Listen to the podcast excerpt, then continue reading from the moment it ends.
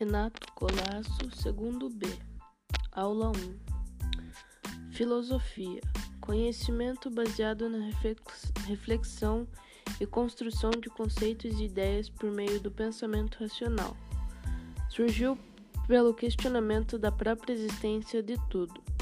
Mesmo sendo pelo conhecimento racional, não necessita da verificação científica. Tipos de conhecimento da filosofia sistemático. A base de tudo é reflexão.